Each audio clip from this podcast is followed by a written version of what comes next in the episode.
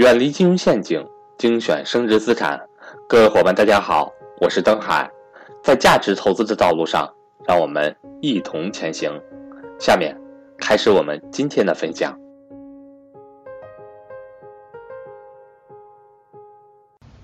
好，各位这个格局的学员和粉丝，大家好。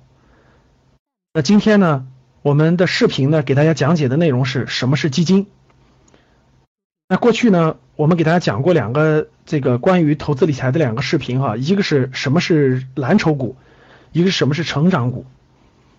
那最近呢，很多学员都在问，哎，为什么我们这个买的股票的赚钱的这个这个这个幅度哈，包括多少不如基金呢？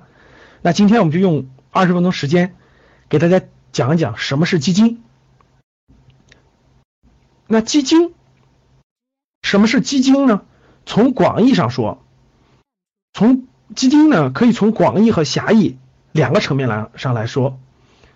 从广义上说，基金是指为了某种目的而设立的具有一定数量的基资金。简单理解呢，就是比如说，比如说啊，我们这个共同为了一个目的，比如说我们共同为了出行。我们整个这个班级的学生啊，举个例子，比如大学生阶段哈，我们每个人呢，每每个人呢，在整个这个季度、整个这个学期过程中呢，有各种各样的收入呢，汇总到一个资金池里，然后到到这个学期末的时候呢，我们组织全班的同学出去做一个旅游，这就可以理解成一个小的旅游基金啊，每个同学都出资了，然后享受它的收益。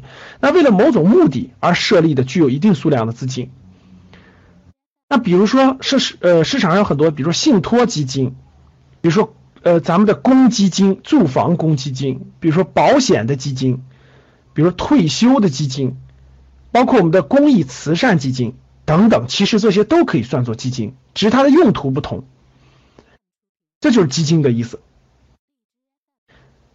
狭义上呢，这是广义上的意思；狭义上呢，人。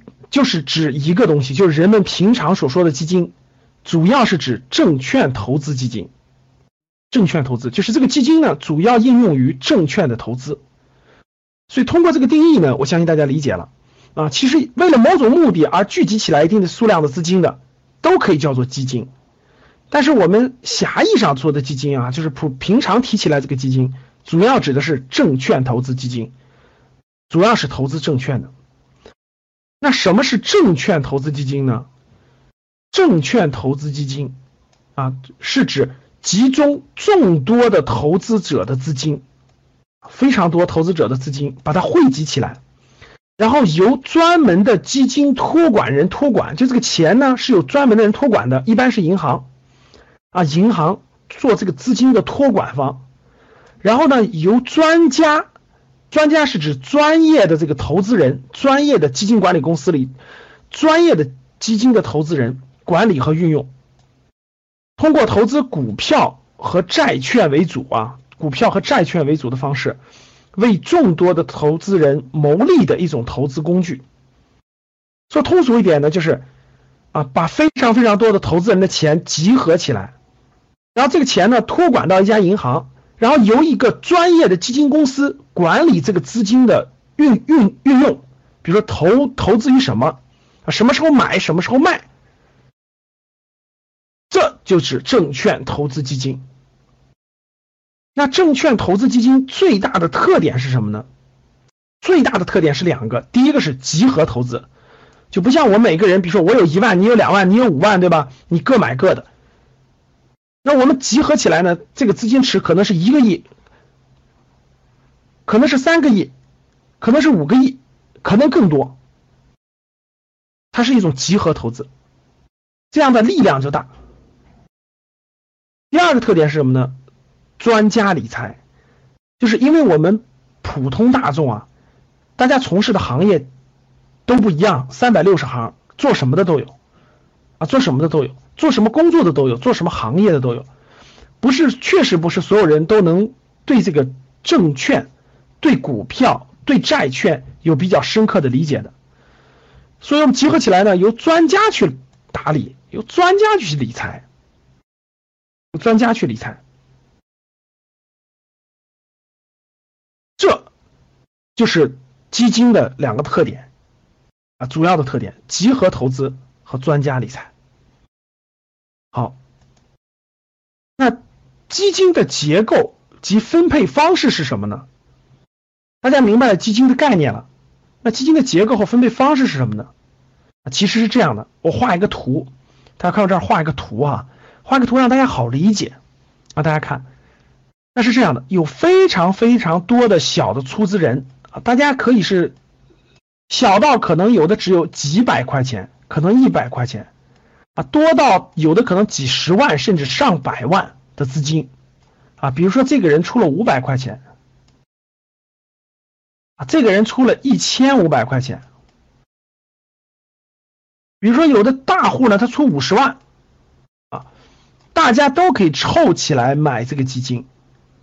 凑起来一个资金池，这个资金池凑了多大呢？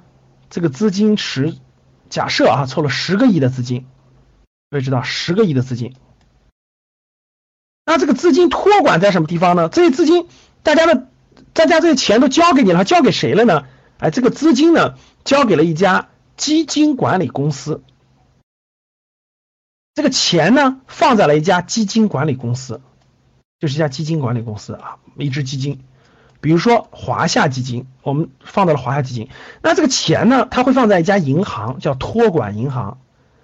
比如说华夏银行和招商银行合作，啊，和招商银行合作，这个钱是统一放在招，由招行托管，托管开一些账户托管，这个钱这个基金公司是随时可以调用的，啊，随时可以调用，不用的时候可以放在账户里面，可以放在账户里面，放账户里。那基金公司呢，它就要聘用。基金公司它要聘用相关专业的人员，比如说各位哈，非常专业的投资经理，比如说专门的分析师证券分析师，比如说专门的这种财务管理人员等等等等啊，他有专业的岗位，有专业的岗位的人专门去管理这支基金。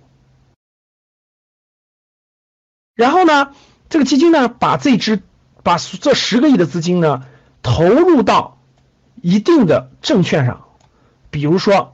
假设哈，这个基金总共投了三十三十只公司的股票，或者是三十个公司的债券等等等等都可以，一百家公司也可以啊，股票或债券，它会投资于股票，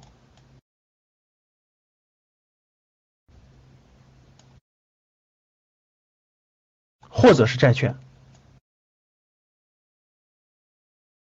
它的结构就这样一个结构啊，大家明白这样一个结构。啊，从小钱，从这么小的小钱，然后通过基金的发行聚集起来一个大钱，这个大钱呢归一个基金公司管理，这个基金公司呢和某些银行合作，把资金托管起来，这样有安全的保证。然后基金公司呢有非常非常多的岗位啊，非常多啊，一般大的基金公司大家知道有几乎上千人啊，小的也上百人。这些岗位的工作有专门做投资的，有专门做分析的，有专门做财务管理的，专门做调研的，等等等等。这是它的一个结构。大家看到钱是这么流过来的，管理的。然后获益之后呢，你也从也获益之后，你可以卖，你可以你你可以卖掉。比如说十个亿里面，它获益之后呢，你开放式基金它是随时可以买卖的啊，封闭式基金它是在一定的时期内买了以后不能卖。那这个一待会儿我会讲解。那大家看。整个这个结构是个这么样的流程的结构，那分配体制是什么呢？各位啊，分配体制是基金需要收取所有出资人百分之二的管理费，就整个这个基金啊，它要收取出资人出资整个这个资金里的百分之二是它的管理费，呃，这个这个这个基金的管理费。这百分之二，假设你出资一万块钱，那你每年是以年论的啊，是以年论的，每年你要给这个基金百分之二的管理费。这百分之二的管理费做了什么了呢？做了很多很多事情啊，比如说要这个基金要生存啊，它要发工资啊，它要做调研呀，它要做等等等等很多的事情。然后在基金买卖的时候，购买或者是赎回的时候，它还有一笔叫做这个这个赎回的费用啊，包括是手续费。购买或赎回的有一笔手续费，这个手续费呢，不同的基金不一样啊。啊，不同不一样。一般来说，在每次买卖在百分之一到百分之二之间，百分之一到百分之二之间，百分之二之间啊。那这个基金的获利是什么呢？基金和出资人之间有一个比例的获利获利的分配方式。一般来说呢，基金公司获利百分之二十，啊，出资人获利是百分之八十，啊，一般来说，这是一个平均情况啊。那呃，具体到不同的基金，具体到不同的私募还是公募，保本基金还是债券基金，它还有很大的差异。但是大致大家知道这个有一个分配比例。基金假设这个十个亿的基金用运作一年之后，运作一年之后，这个基金呢获利了五个亿，百分之五十啊，获利了五个亿，百分之五十。那这五个亿当中呢，有百分之二十，有百分之二十会算作基金公司的收益，百分之八十会按你的出资额给你分配，分配回当时的出资人。分配给当时的出资人，所以大家通过这个结构，通过这个基金的结构及分配方式，应该头脑当中比较清晰的理解了基金在整个整个这个体系当中，基金管理公司承担的是什么样的责任或者是义务啊？所以大家看，从基金的这个结构。到基金的分配方式，那大家就明白了啊，一个基金是如何获利的啊，一个基金有哪些手续费，有哪些赎回的费用，那一个出资人在整个这个体系当中是一个什么样的环节？那大家就知道了，出资人他需要付一定的管理费用，付一定的手续费用啊，获利的时候呢，有百分之八十的获利是归出资人的，那亏损了，大家知道，如果亏损的话，那基金公司它就没有这块的收益，这块就没有收益。那出资人也没有这块的收益，如果盈利之后才能分配，这是分配的利润，大家知道这是分配的利润啊。无论无论盈利与否，手续费和管理的费用是要交给基金公司的，要交给基金公司的。所以有时候呢，有的基金公司非常之大，比如说上千亿的基金公司，它每年收管理费百分之二，大家想想是什么概念？一百亿就是两个亿的管理费，一千亿就是二十个亿的管理费。其实很多基金公司单收管理费，它就可以赚得盆满钵满了哈。然后，确实是这样的。所以说呢，大家可以看，随着市场竞争的激烈，我觉得基金公司的竞争越来越激烈，才会有更冒出来非常好的基金公司。你值得拿出资人的百分之二的管理费啊，因为你收益更高，大家才会选择你。好了，大家理解了基金的结构及分配方式，那我们往下看，基金呢，从形从这个。基金的规模上啊，它分为开放式基金或者是封闭式基金。什么叫开放和封闭呢？从这两个词上呢，大家应该比较好理解。开放式基金呢，是指基金规模不是固定不变的啊，而是可以随着随时根据市场的供需情况发发行新的份额，或者是被出资人赎回的投资基金。举个例子，比如说有只开放基金。它的规模现在是十个亿，其实它的规模每天都在变化。各位，你每天都可以买进新的份额，你每天也可以卖出原来的份额，它是开放式的，这就叫做开放式基金。一个开放式基金，它的规模可能十个亿，它未来大家它投资的好，大家买的人多，可能能增长成二十个亿，但慢慢大家都不买它了，它也可能跌到一个亿，甚至清盘，这都是有可能的。这就是开放式基金。那什么是封闭式基金呢？封闭式基金。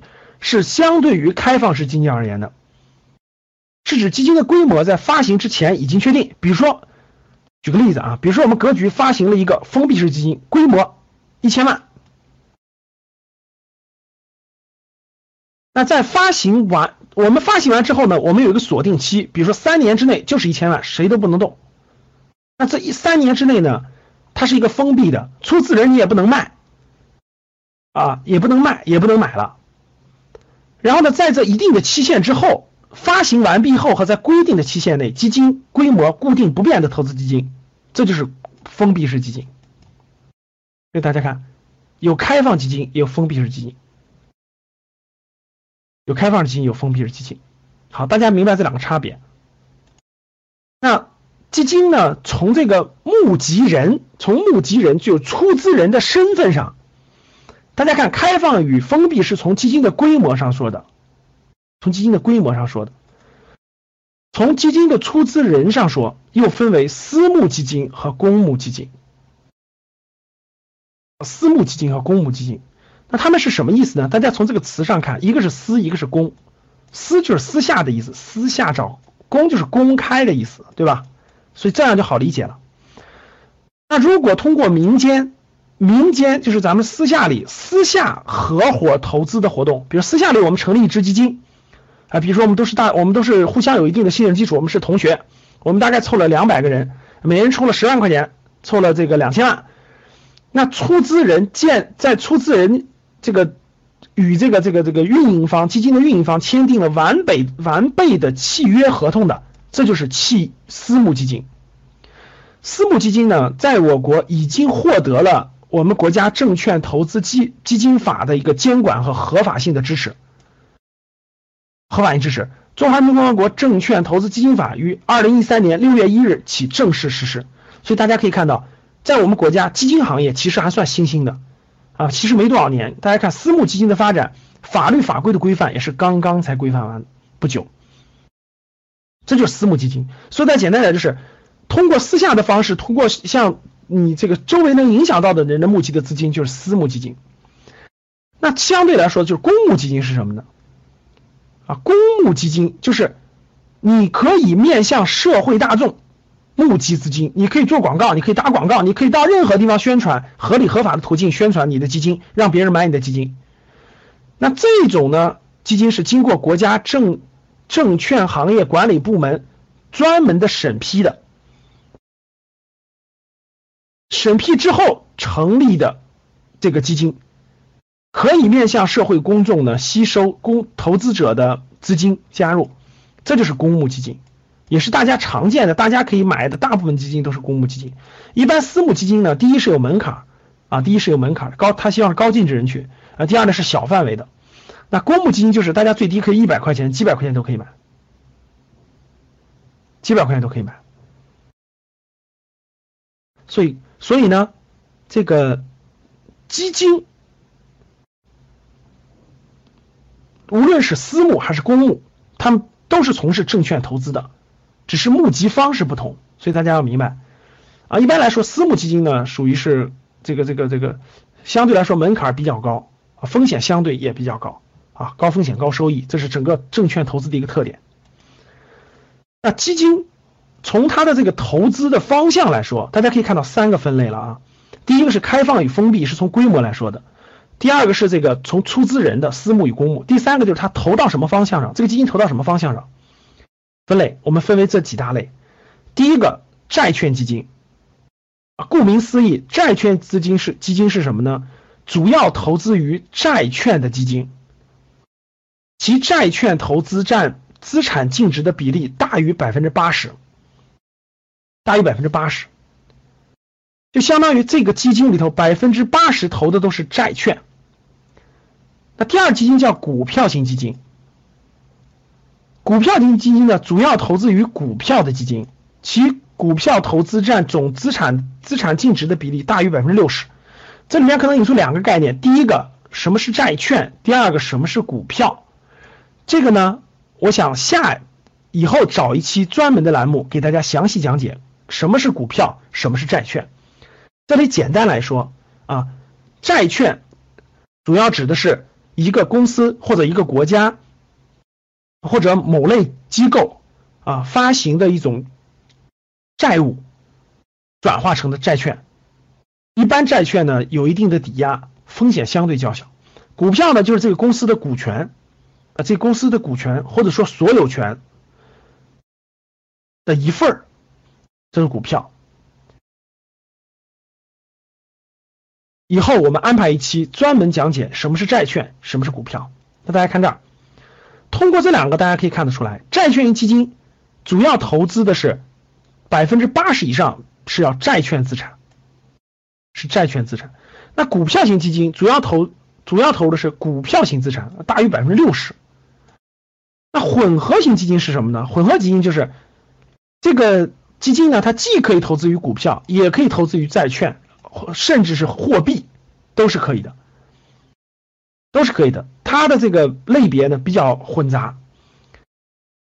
还有一类是货币型基金，它主要投于是主要投资于货币市场工具的基金。